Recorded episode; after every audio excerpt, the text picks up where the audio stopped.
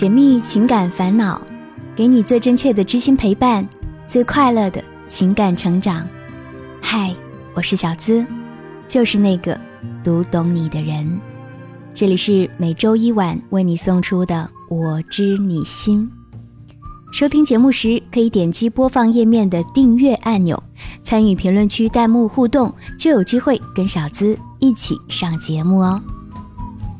节目开始前，大家可以跟我一起来思考这样一个问题，并在节目的评论区留下你的观点：喜欢一个有对象的人，到底是要追求还是克制？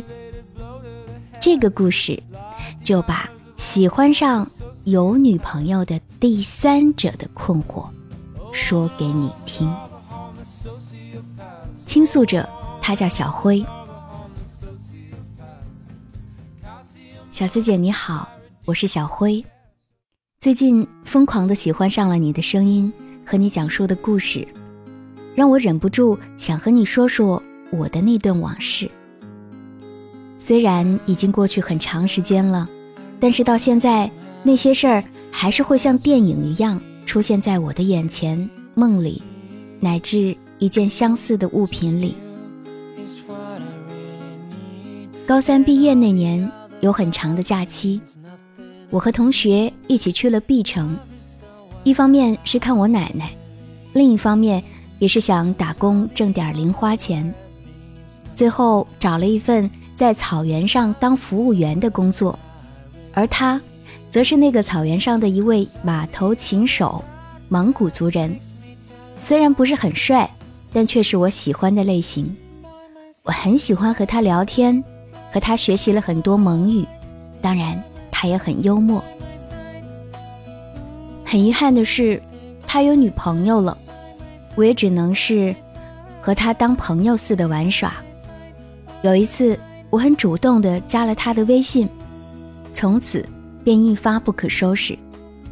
我发朋友圈说我不开心，他会给我打电话问我怎么了；我感冒了，他会给我买药。他只要一上班，就会来我的蒙古包坐坐，在我休息的时候带我去一个只有他自己知道的地方。慢慢的，我们俩有了秘密。他主动亲吻了我，我承认我爱上了他。我喜欢和他在一起的感觉，喜欢他的成熟和无微不至的照顾，喜欢他给我带来的开心快乐。但我不喜欢。我就这样当了小三。一起上班的人都在议论着，闺蜜也劝我离他远一点，说你俩这样是不对的。我总是说着我知道，我真的知道，但是我控制不了我自己。他甚至还带我去见了他的表哥，一起吃饭。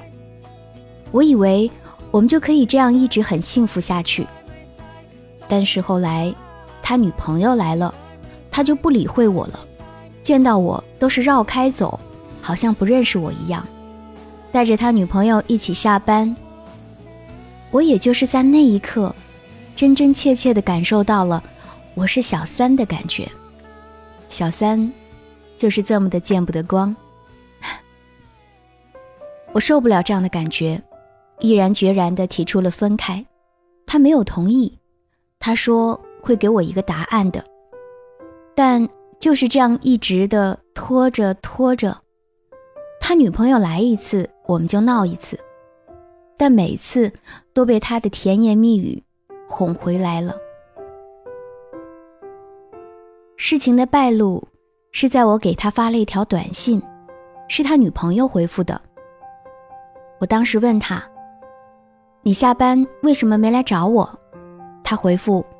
我来找我女朋友，我说，那我算什么？然后他没有说话了。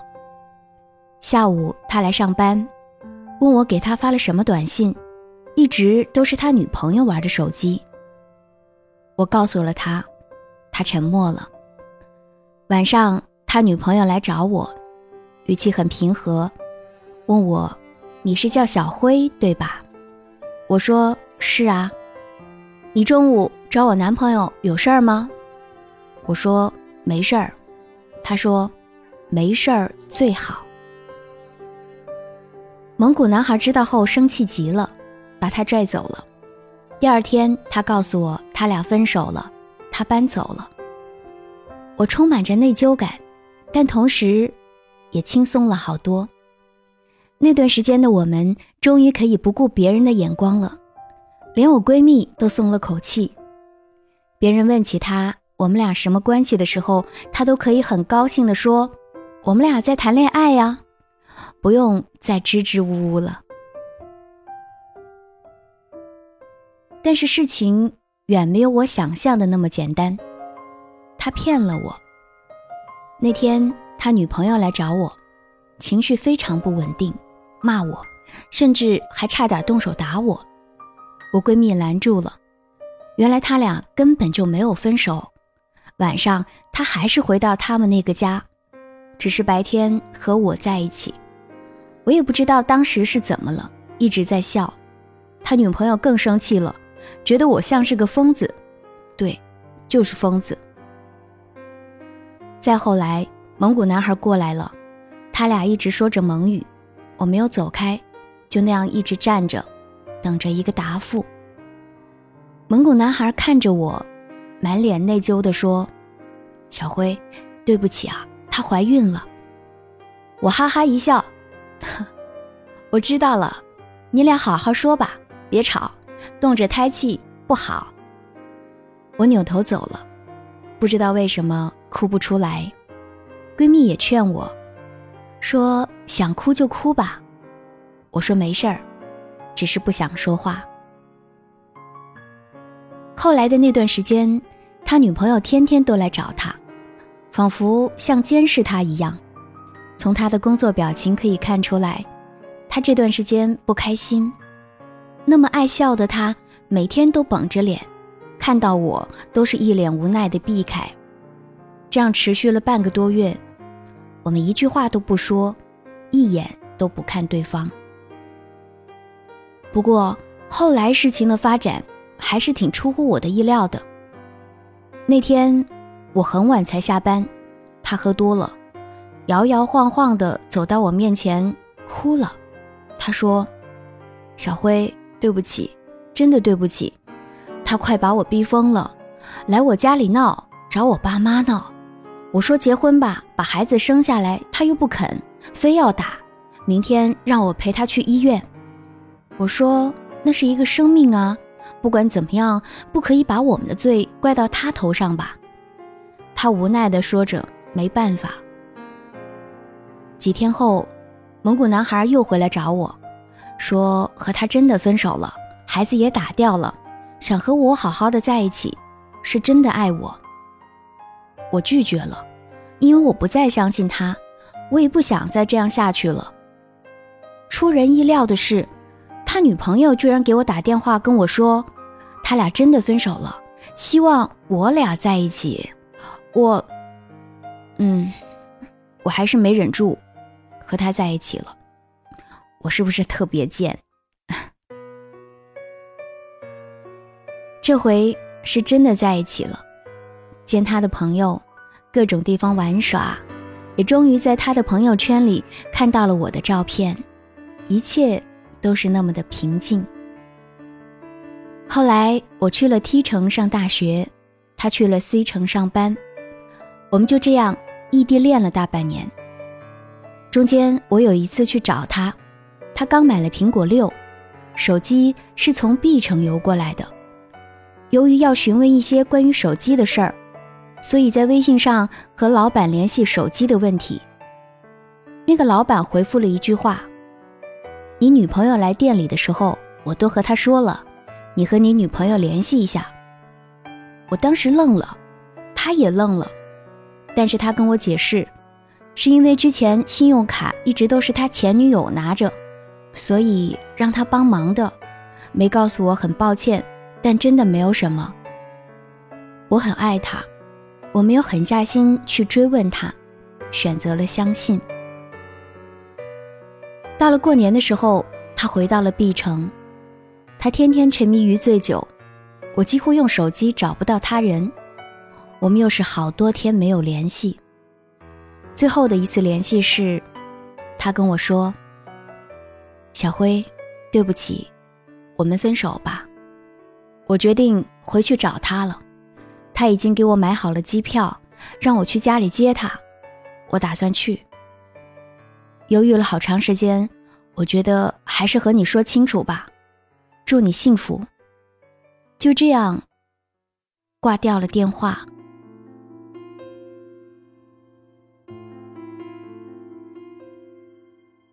一年之后，我以为我放下了。但是我在朋友圈里看到了他们的结婚照之后，我还是哭了。在这场荒唐的爱情里，我不知道我究竟扮演了一个什么样的角色。至今我都没有定义过这场爱情。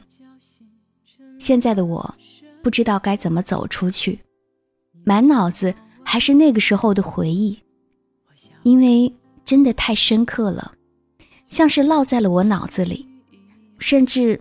都无心去开始新的生活，因为我觉得自己太肮脏了，配不上任何人。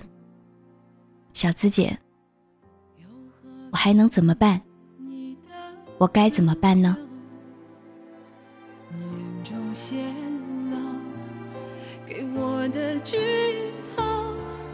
沉默总好过喋喋不休。说不出口，不舍的痛说不出口，怕没出声音忍不住泪流。想问以后却说不出口，分手的话说不出口，怕听到你说我们还能做朋友。你现在收听到的。依然是我知你心，喜欢我的节目，记得点击播放页面的订阅按钮。除了我知你心，小资还有一档深度解密、私信答疑的会员专属节目《小资思密达》。想收听会员专属节目《小资思密达》，可以点击我是小资的主页头像，加入喜马拉雅我的专属会员，让我成为你的专属守护。小辉把故事发到我邮箱的时候，他自己拟的原标题是：“当了小三的我，不知道该怎么办。”我的第一反应是，喜欢的那个人有女朋友了，但双方在未结婚的前提下，自己到底算不算是小三？小三一般是指婚后的第三者。你所说的人家已经有女朋友了。而自己在这段关系里和他纠缠不清，更多是在道德上有自我谴责感吧。其实，我觉得你更像是这段关系里的备胎。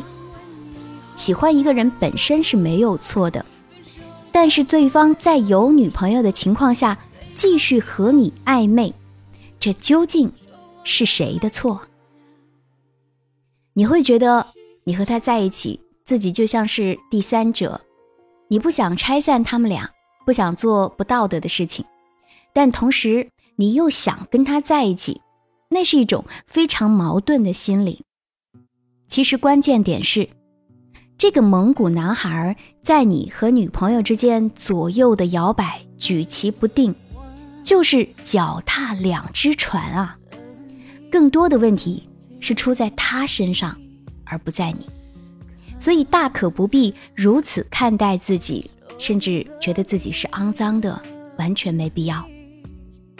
你当然有追求自己幸福的权利，但是当对方一直不肯选择你的时候，你就需要考虑了：这个男人到底还值不值得你去爱？他有作为男人的担当吗？你好像一直都是在等待对方给你一个答案。这个蒙古男孩。他的女朋友还有小辉，你你们三个人之间，你更像是那个被选择者。故事发展到这儿，其实很明了，男孩选择了前女友，其实也更加说明他不是属于你的那个对的人。我们都说男人是这个世界上最懂得负责任的动物。当他遇到自己心爱的女人，会情不自禁地产生“我要对这个女人负责任”的想法，心理上会认为这个女人是我的，谁都不要和我抢。不肯分手，有时候只是因为没那么喜欢，只是你和他都不肯承认这一点罢了。那小辉，你现在唯一应该做的是，在下次恋爱的时候，看清楚男人的腿，两条都清晰的，再真正的投入；只有一条的，就闪开。如果他们想不好把腿放在哪儿，那么就别等到他们把你弄得身心俱伤，不妨飞起一脚踹走他们的花言巧语和虚情假意。我正好想跟姑娘们说，看清楚了，一个男的在有女朋友的情况下陪你看电影、泡吧、喝咖啡、买吃的，对你超级好，对你超级温柔，真的不是因为他有多绅士，而是因为他很渣。姑娘，如果你真的遇到这样的人，请不要埋怨，也不要气馁，使人成长的不是生活。而是你走过来的这些经历。有一句话不是说吗？原来的你他爱理不理，现在的你他高攀不起。请无论怎样，都要高傲的活着，有自己的尊严和骨气，找到属于自己真正的幸福。小辉，祝你幸福。那么今天的互动话题来了，他有女朋友。可是我喜欢他怎么办？追求还是克制？道德问题见仁见智。如果是你，你会怎么做？欢迎在节目下方留下你的观点和看法。上期互动话题的评论，当我看到很多直男的评论之后，说实话，我内心还蛮痛的。有人说。累掉半条命买房子买车，差的找个烂货。主播，我感觉你肯定不是处啦，还在这儿自欺欺人。也有人说，其实大多数男生都很看重处女的，那些所谓不在乎的，很多都是经历了，并不像你说的思想进步。什么时候国家开始提倡婚前性行为了，这个国家的根就坏了。哎呀，一提到处女情节。评论里总是有很多人在怒骂非处女，这可以理解。他们希望用这种方式使得世界上的处女多起来，但作用毕竟有限。女性有收入、独立，还是自己感情与身体的主人。怒骂非处女的人，即使气死了，可能也改变不了很多女性结婚时已经不是处女的事实。你只能接受这个事实，或者不结婚。事实，并不会迁就你。你是处，你当然可以去找一个处的女人，虽然你可能找了个非处的。总之，这都是你的事情。但是你不能代表百分之百的男人说他们都介意这件事儿，更没有资格劝告或者要求中国的女人勒紧裤腰带，否则就是不自尊、不自爱。在这周会员专属节目《小资思密达》中。我将深度解密为什么男生女生会有处女情节，我们如何解开突然出现的处女情节呢？和你私密的来聊一聊被物化的处女情节，欢迎来听哦！也期待更多的小伙伴加入我们，让我成为你的专属守护。